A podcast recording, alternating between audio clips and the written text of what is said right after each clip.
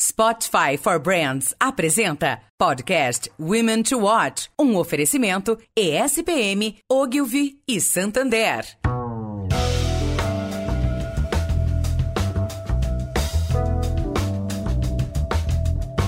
Olá, eu sou Bárbara Sacchicello e você está ouvindo o Women to Watch, podcast do Meia Mensagem que, em seis episódios, aborda os desafios e as diferentes questões da jornada das mulheres no mercado de trabalho. Esse podcast é parte do projeto Women to Watch, uma iniciativa criada pelo jornal Advertising Age, nos Estados Unidos, há mais de 20 anos e que desde 2013 é realizada no Brasil pelo Meio e Mensagem. Neste episódio, vamos falar sobre liderança feminina. Apesar de ganharem cada vez mais espaço no mercado de trabalho, a quantidade de mulheres em cargos de presidente e CEO ainda é muito pequena. Lidar com os desafios de gestão e ajudar a corrigir a desigualdade é uma tarefa para os profissionais que já chegaram no topo. Sobre esse assunto, eu converso hoje com Márcia Esteves, CEO da Liu Lara TBWA, e com Miriam Shirley, CEO da Sapien AG2. Estamos aqui hoje com duas líderes de agências que, em períodos considerados normais, já teriam enormes desafios em termos de liderança e de gestão. Agora, nessa época em que a gente está vivendo, a gente imagina que o papel de uma líder tenha de ser ainda mais estratégico, mais assertivo e mais ágil. Então, eu vou começar aqui o nosso papo fazendo uma pergunta para ambas: quais são os maiores desafios de ser uma líder em um momento como esse? Uma pandemia, algo que a gente nunca tinha passado. Vamos começar com você, Márcia? É um prazer estar com você, Bai, com você, Miriam. Muito, muito feliz com esse papo. Espero que a gente possa trocar e aprender e compartilhar muito por aqui. Na verdade, esse é um momento muito ímpar da nossa sociedade, do mundo, da civilização como a gente conhece. Né? Eu acho que ser líder sempre foi e sempre será uma responsabilidade enorme. Eu acho que o que agora vai acontecer muito, muito claro é a gente vai conseguir separar muito bem os tipos de liderança que existiam e que vão existir daqui para frente, né? Eu acho que Existem diversos tipos de liderança, diversos tipos de exemplo. Acho que o líder tem que criar condição, tem que inspirar e tem que desenhar estrategicamente o caminho a ser seguido pela empresa e, junto com toda a equipe. E eu acho que a gente vive um momento de muita pressão, de muita tensão, não somente nas relações de trabalho, mas em todas as relações que a gente conhece, pessoais e profissionais. Então eu acho que o nosso papel nesse momento é de fato tentar sair dessa nuvem que veio para o chão e que a gente agora está enxergando uma neblina muito, muito, muito grande, tentar clarear esse caminho, tirar o avião dessa nuvem turbulenta, pousar o avião e desenhar uma nova rota, não só para os nossos negócios, mas também garantindo integridade física para os nossos colaboradores e, através das nossas marcas, também um caminho para a sociedade. Então, acho que o desafio permanece, eu acho que esse sempre foi o papel da liderança, mas agora ele se torna ainda mais fundamental. E para você, Miriam, como que está sendo o seu dia a dia como líder, como gestora em um momento como esse? Bom, primeiro, uma honra estar aqui com você, Márcia, Bárbara, muito obrigada pelo convite. Completo bastante o que a Márcia falou, assim, esse é um momento que vai cair a máscara de vários líderes, porque eu acho que a liderança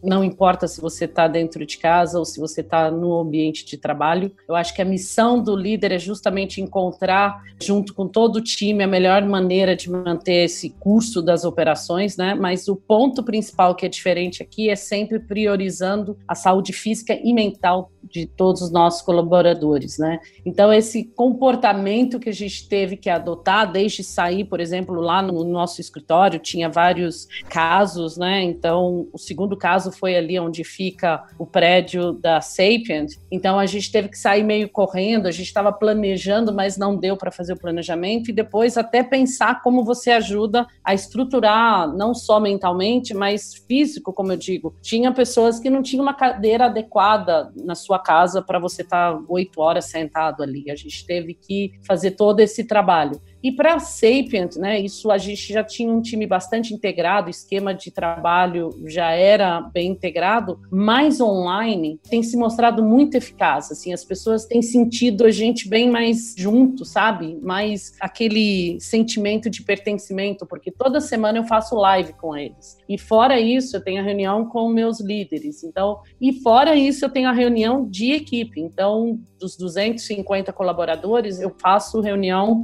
três vezes vezes por semana com eles, mas não tanto para falar de trabalho, mas realmente para, nesse momento, a gente tem que ser mais do que empáticos e a gente tem que estar próximo deles. E essa proximidade, você deixa ela mais forte do que você tinha no trabalho. Agora, nesse momento, se você não tinha essa relação, vai ser difícil você manter essa relação de um líder e principalmente para a gente estar tá liderando toda as mudanças que os clientes precisam, como a Márcia disse, a gente está num avião passando por uma turbulência e a gente vai ter que dar um jeito, subir um pouquinho mais, desviar para a esquerda, para a direita. Então, como líder, o desafio que a pandemia colocou é que a gente tem que estar cada vez mais conectados e a gente tem que buscar soluções tanto para os nossos colaboradores como para os nossos clientes. A Miriam tocou num ponto muito interessante que acho que é uma verdade quase que universal, mas eu me identifico muito com o que ela disse. Assim, é muito impressionante como a distância física nos aproximou. A gente agora conhece as crianças, as casas, os pássaros, os cachorros, as rotinas muito mais íntimas das pessoas, e isso faz com que a gente se torne muito mais humano. É muito interessante como essa transformação obrigatória que a gente acabou tendo, não só que viver, mas como assumir como rotina,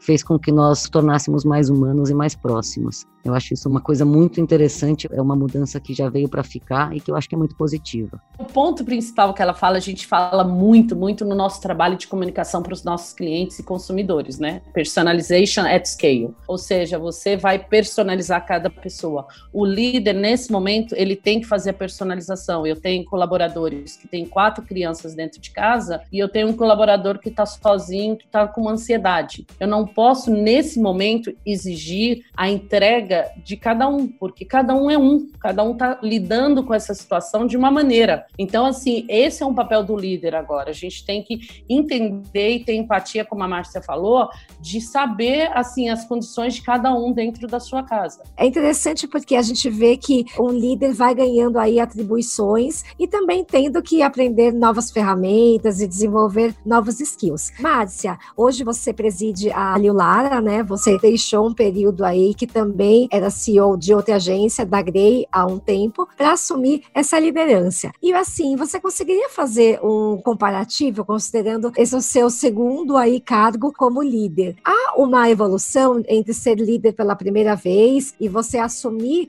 um outro posto de liderança em uma segunda vez? O que, que você compara da Márcia líder no passado com a líder hoje? É possível evoluir em termos de gestão e de liderança? Quais os aprendizados que você foi agregando durante essa trajetória? Nossa, sem dúvida nenhuma, Bah. Eu acho que não precisaria nem ter feito a transição de agência para dizer que todos os dias eu tento evoluir, mas com certeza eu aprendo diariamente muito. Né? Eu acho que essa é uma cadeira de muita humildade, pelo menos na minha liderança, no sentido de saber que o coletivo sabe mais, não esquecer nenhum minuto que, apesar de ter uma responsabilidade muito grande, todos os dias, independente de qualquer cargo, qualquer interação pode me ensinar e me ajudar a me tornar uma líder melhor, não só para minha equipe, mas também pessoalmente. Então eu acho que são histórias completamente diferentes, obviamente é uma continuidade da minha história da minha carreira, mas eu cresci na Grey, né? Eu fiquei seis anos lá em diversos cargos, eu assumi, eu era responsável pela integração digital, depois eu assumi a operação, depois eu assumi uma co-presidência, seguindo para presidente e CEO. Então houve uma evolução numa construção muito coletiva de um lugar de extremo conforto que eu fui construindo junto com as pessoas, o que eu continuo dizendo que foi e sempre será uma grande família no meu coração e um pedaço da minha história que eu tenho muito orgulho e muita honra em ter feito parte. É óbvio que nesta evolução eu todos os dias aprendia e fui moldando não só a líder que eu queria ser, mas a gestão que eu queria conseguir imprimir para todas as pessoas que estão ao meu lado nessa jornada. E a minha chegada na Lara, eu estou completando seis meses na Lara, é completamente diferente, né? Eu nunca havia trabalhado lá antes, então é uma casa nova, uma cultura nova, uma empresa que tem um dos fundadores extremamente ativo, participativo e é o chairman do grupo hoje, o Luiz Lara, que me inspira, que me orienta, que me instrui com frequência. E eu acho que tem uma outra coisa de também deixar de ser criatura e ser um pouco criadora, né? Na Grey a gente é parte do processo e continuei sendo de uma empresa em que, de alguma forma, a sede, a gente, eu estava lá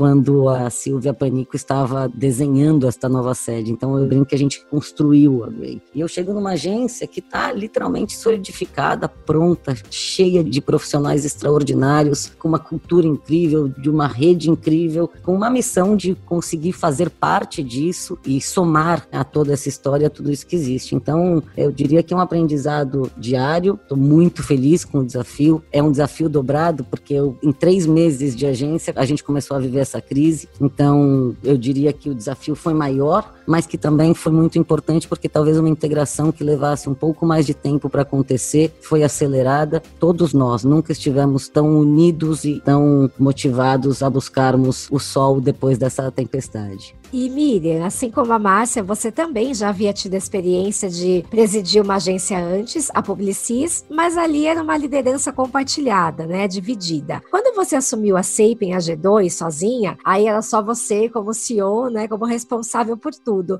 Como você encarou esse desafio de ser a líder única, né, a única responsável por toda a operação? Como você viu esse desafio e como você vem lidando com ele? Bom, o desafio foi aquele frio na barriga enorme. e eu me identifico também, a história da Márcia é muito parecida com a minha, no sentido da evolução. Eu cheguei na Publicis como vice-presidente de mídia e toda a parte de operação e transformação digital. E aí a gente foi evoluindo, evoluindo, e eu sou uma pessoa que busco muito ouvir e aprender das outras pessoas. E quando a gente chegou à presidência junto, eu, Edu, assim, eu sempre vejo os dois lados. Você tem um lado que é super legal e você tem um lado que tem uma oportunidade de ter essa co-presidência. O que, que eu quero dizer com isso? Tem uma pessoa que te ajuda na decisão. Então, nós dois, a gente tinha a decisão junta. Então, era muito legal isso. Mas, ao mesmo tempo, nós somos duas pessoas completamente diferentes, de lideranças diferentes. Então, ali tinha algum impasse de eu querer, numa velocidade, ter um meu estilo diferente dele. Quando eu cheguei na Semp, eu falei, agora doeu, porque também eu vou fazer o meu jeito, né? junto com o time, porque é um time fabuloso na SEIP, é incrível, e não só como ser liderança, de ter uma liderança sozinha, porque as decisões agora não tinha um cara ali do lado para a gente discutir junto. Eu tinha que assumir mas o frio na barriga era que era algo totalmente diferente. Você está numa agência de publicidade que tem todos os serviços, é uma coisa. Você ir para uma Sapient, que é o foco de inovação e transformação digital, eu me questionava muito como que eu ia ser uma líder inspiradora se eu não era uma especialista de saber falar com engenheiro ou com estatístico. A minha dor era muito mais de como liderar e inspirar pessoas que eu nunca tive dentro de uma agência de publicidade, seja na Publicis ou anteriormente na OG, que eu estava. Então, assim, eu acho que o meu ponto principal foi a tomada de decisão. Eu já estava acostumada, então foi aprendendo muito mais, mas o meu papel como líder é como inspirar pessoas de capabilities, né, de entregas totalmente diferentes dentro de uma agência de publicidade. Mas eu, assim, como a Márcia, eu também encontrei uma equipe muito talentosa e comprometida que isso me ajudou muito no começo. E hoje eu nem sinto, sabe, assim, eu sempre falo assim, eu não me sinto CEO, porque eu me sinto como parte deles, eu não vejo um cargo, porque eu entro e faço tudo junto com eles e discutimos e escutamos bastante. Eu acho que essa foi a parte legal de estar sozinha liderando, porque você tem o seu jeito, você não precisa dividir com alguém, você vai indo e, e vai levando, que é o meu jeito, eu vou indo. Eu chego na reunião e já quero saber o que eles estão falando, vamos discutir junto, quem tem uma ideia melhor e como que a gente vai levar a agência para o nosso propósito e a gente vai discutindo. Então isso se torna muito fácil para mim como eles me receberam foi gratificante. Eu acho que é até legal, a Miriam contou um pedaço, acho que nós duas temos uma história de fato muito parecida, apesar de diferente, mas acho que tem um ponto interessante que é a copresidência, né, que acho que nós duas vivemos, e é muito interessante, assim, eu acho que a, copresidência eu dividi com o Rodrigo Jatene, é um, é um grande amigo, um grande profissional, é uma pessoa que eu adoro, respeito e admiro há muitos anos e continua assim, mas é muito interessante que me parece que isso foi uma parte muito fundamental da minha minha liderança e do meu momento e da construção da minha carreira. Nós vivemos acho que um ano ou dois dividindo a presidência da agência e foi um período muito rico, porque obviamente nós nos damos muito bem, nós somos muito complementares e eu acho que ali eu aprendi muita coisa, né? A divisão de tarefas, quem é responsável pelo que de alguma forma como a gente dá uma orientação única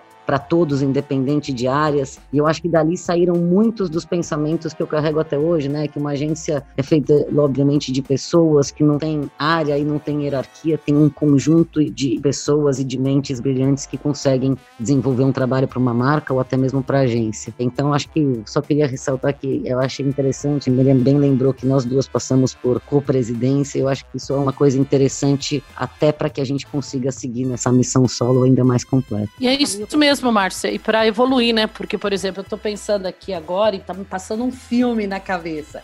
Eu fui co-presidente na Publicis, eu fui co-vice-presidente na UGV São Paulo, eu fui co-diretora na UGV Rio e antes eu fui quase seis anos co gerente geral no Starcom do México. Ou seja, já eram quase, somando tudo, 15 anos dividindo com alguém. E aí, assim, chegar na Sapien e ser sozinha, eu acho que toda essa trajetória, esse caminho, me ajudou não só ter aprendido com os meus pares, mas também agora ter criado uma essência Miriam, sabe? Como que eu gostaria de liderar. E isso foi muito bacana.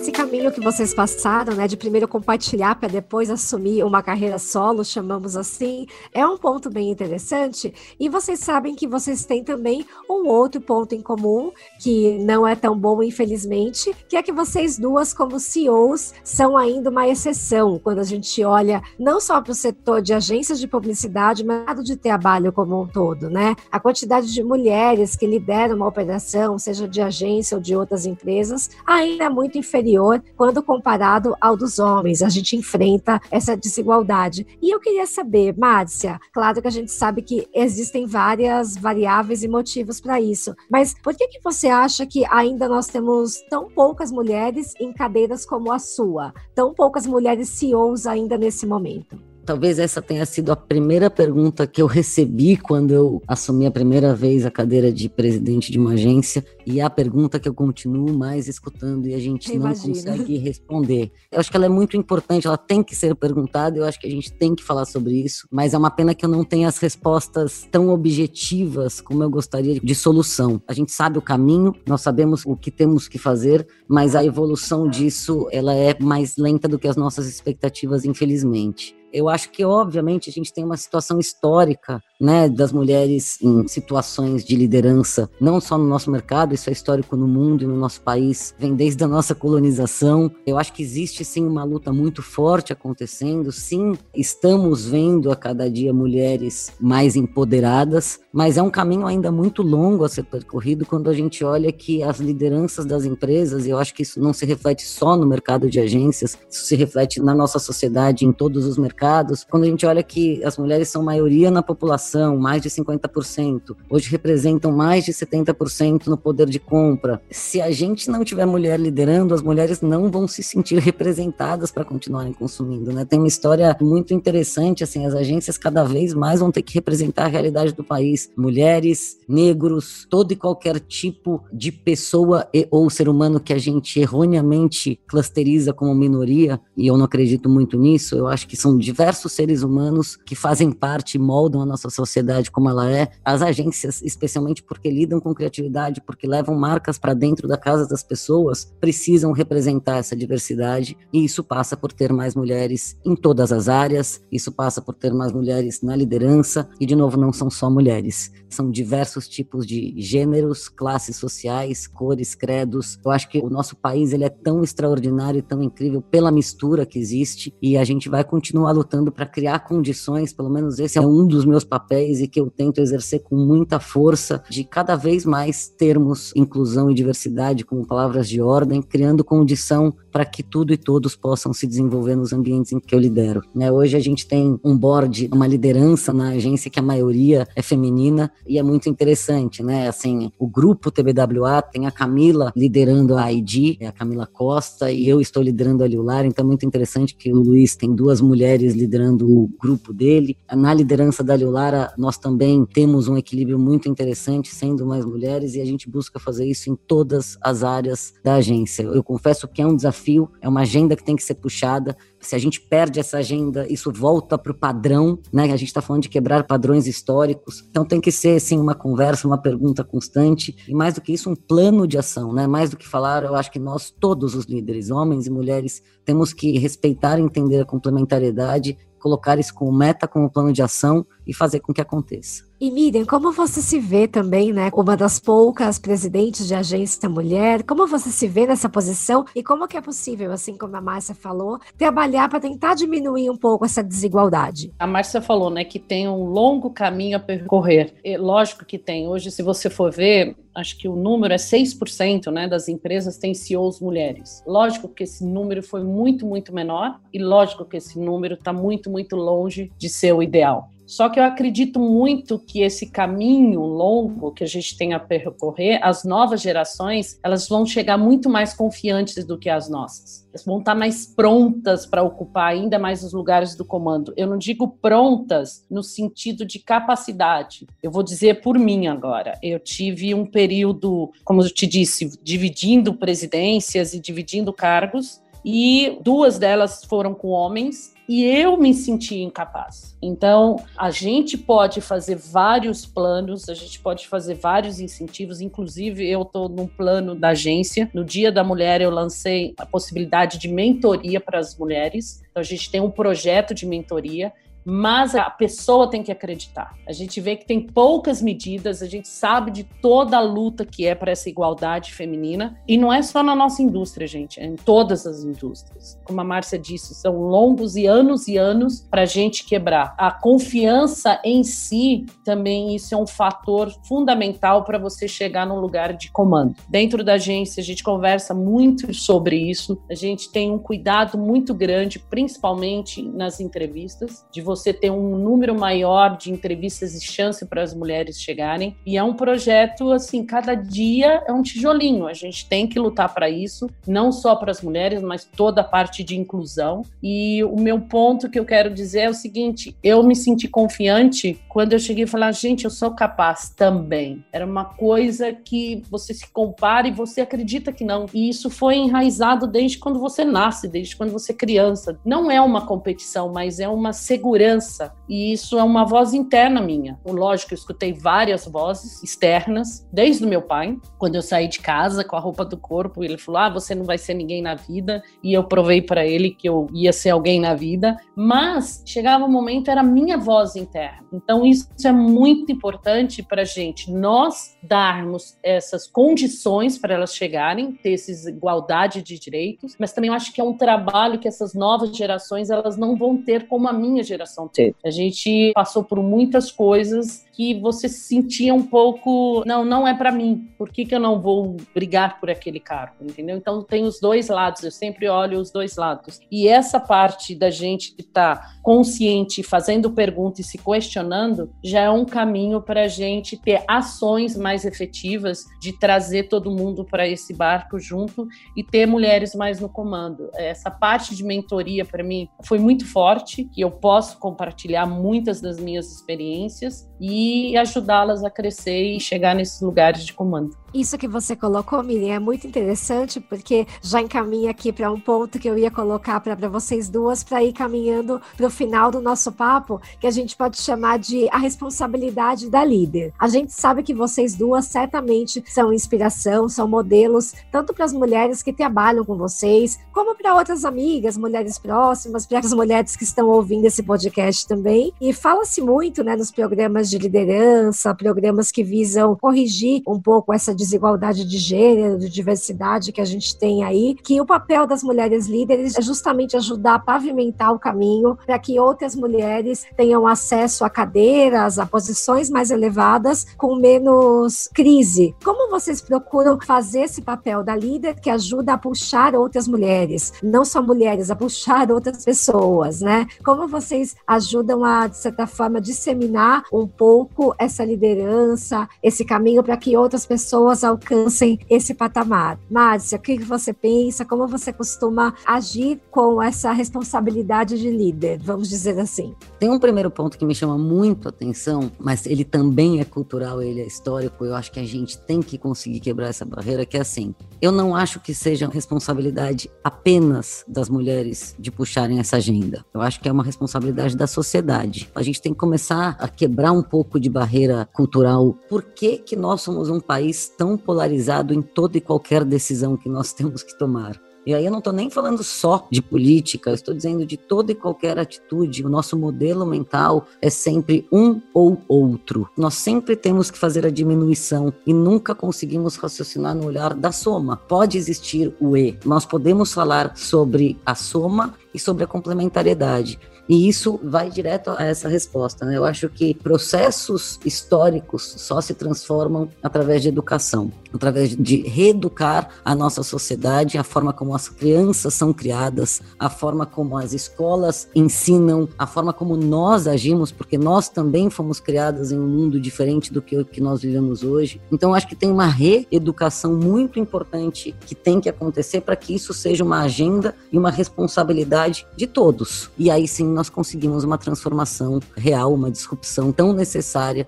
quando nós falamos de mulheres, de negros, de baixa renda, de tantas outras pessoas, na verdade, os seres humanos que são tão capazes e tão geniais como todos, que de alguma forma sofrem de algum tipo de preconceito. Então, eu acho que o nosso papel é conseguir cada vez mais, através de exemplo, através de ações, demonstrar o quanto essa transformação é necessária, o quanto ela jamais será excludente, ela sempre será uma soma em busca de criar condição para todos. De novo, nosso papel é absolutamente importante para puxar essa agenda, mas eu gostaria de convidar todos os líderes do nosso mercado para que a gente possa ter muito mais união, para que a gente possa dar as mãos e finalmente derrubar muros históricos que vão fazer tão bem para o nosso mercado, que vão fazer tão bem para as nossas marcas, que vão fazer tão bem para a nossa sociedade, que tanto precisa, que eu não acho que ela é uma luta de bandeira, eu acho que ela é uma luta humana. E a gente já está mais do que na hora de dar as mãos e juntos caminharmos para atravessarmos essa e tantas outras barreiras necessárias.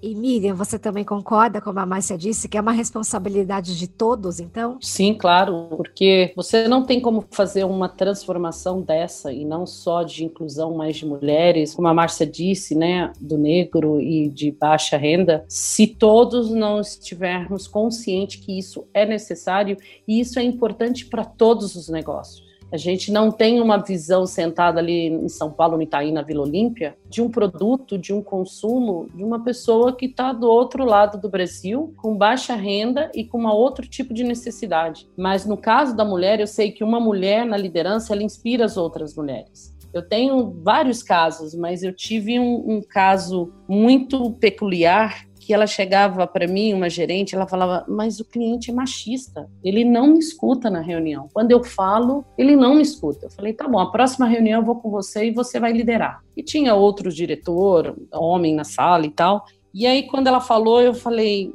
e ele considerou só o que outra pessoa, até meu diretor, a própria agência, mas ele considerou diferente. E eu fiz ele voltar. Eu falei: Você viu o que ela falou? Quais são os pontos dela? Você concorda ou não? Então, isso foi um papel meu de estar ali e ajudá-la se posicionar e buscar. Teve outro caso que o cliente, homem nervoso, desligou o telefone na cara da minha colaboradora e eu fiquei muito nervosa. Eu cheguei, procurei um advogado e mandei uma carta para o cliente que aquilo não se faz.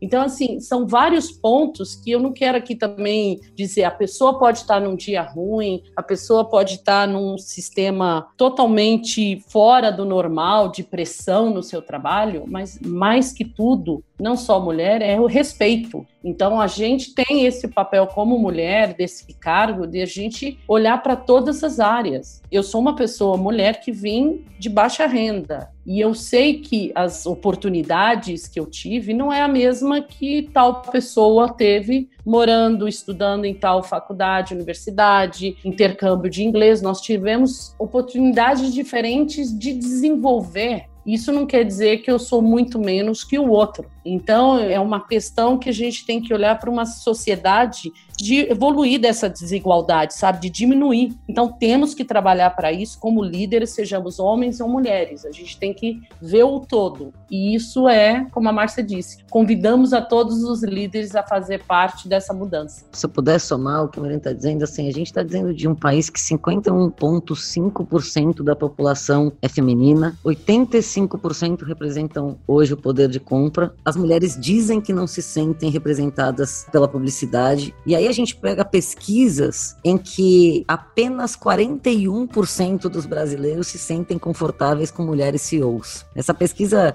me lembrou muito o que a Miriam está falando, né, de uma pessoa da equipe dela que não se sentia respeitada em reunião. Por isso que eu sempre digo, não é uma luta somente feminina, ela também é feminina, porque enquanto os brasileiros não tiverem confiança, se a gente não usar exemplos do que está acontecendo nessa crise, olha o que está acontecendo na Nova Zelândia com uma liderança feminina, por exemplo, né, um dos países que está melhor ultrapassando essa crise de Covid com o menor número de mortos. Eu acho que a gente tem tantos exemplos para se inspirar e para entender que juntos somos melhores e mais fortes, que reforço de novo, não só as palavras da Miriam, tem espaço para todos e a gente precisa quebrar essas barreiras gigantescas do nosso país. A gente daqui a pouco tem a possibilidade de ver uma grande convulsão social em momentos de crise como esse, essas diferenças ficam ainda maiores e não dá mais tempo. Está na hora de novo de nos unirmos e fazermos tudo que a gente puder para, através do nosso mercado, começar a puxar uma mudança importante para nossa sociedade. Né? Nosso mercado é forte, emprega mais de 600 mil pessoas por ano, é muito relevante. Nós trabalhamos com grandes marcas que têm um papel importante também na sociedade.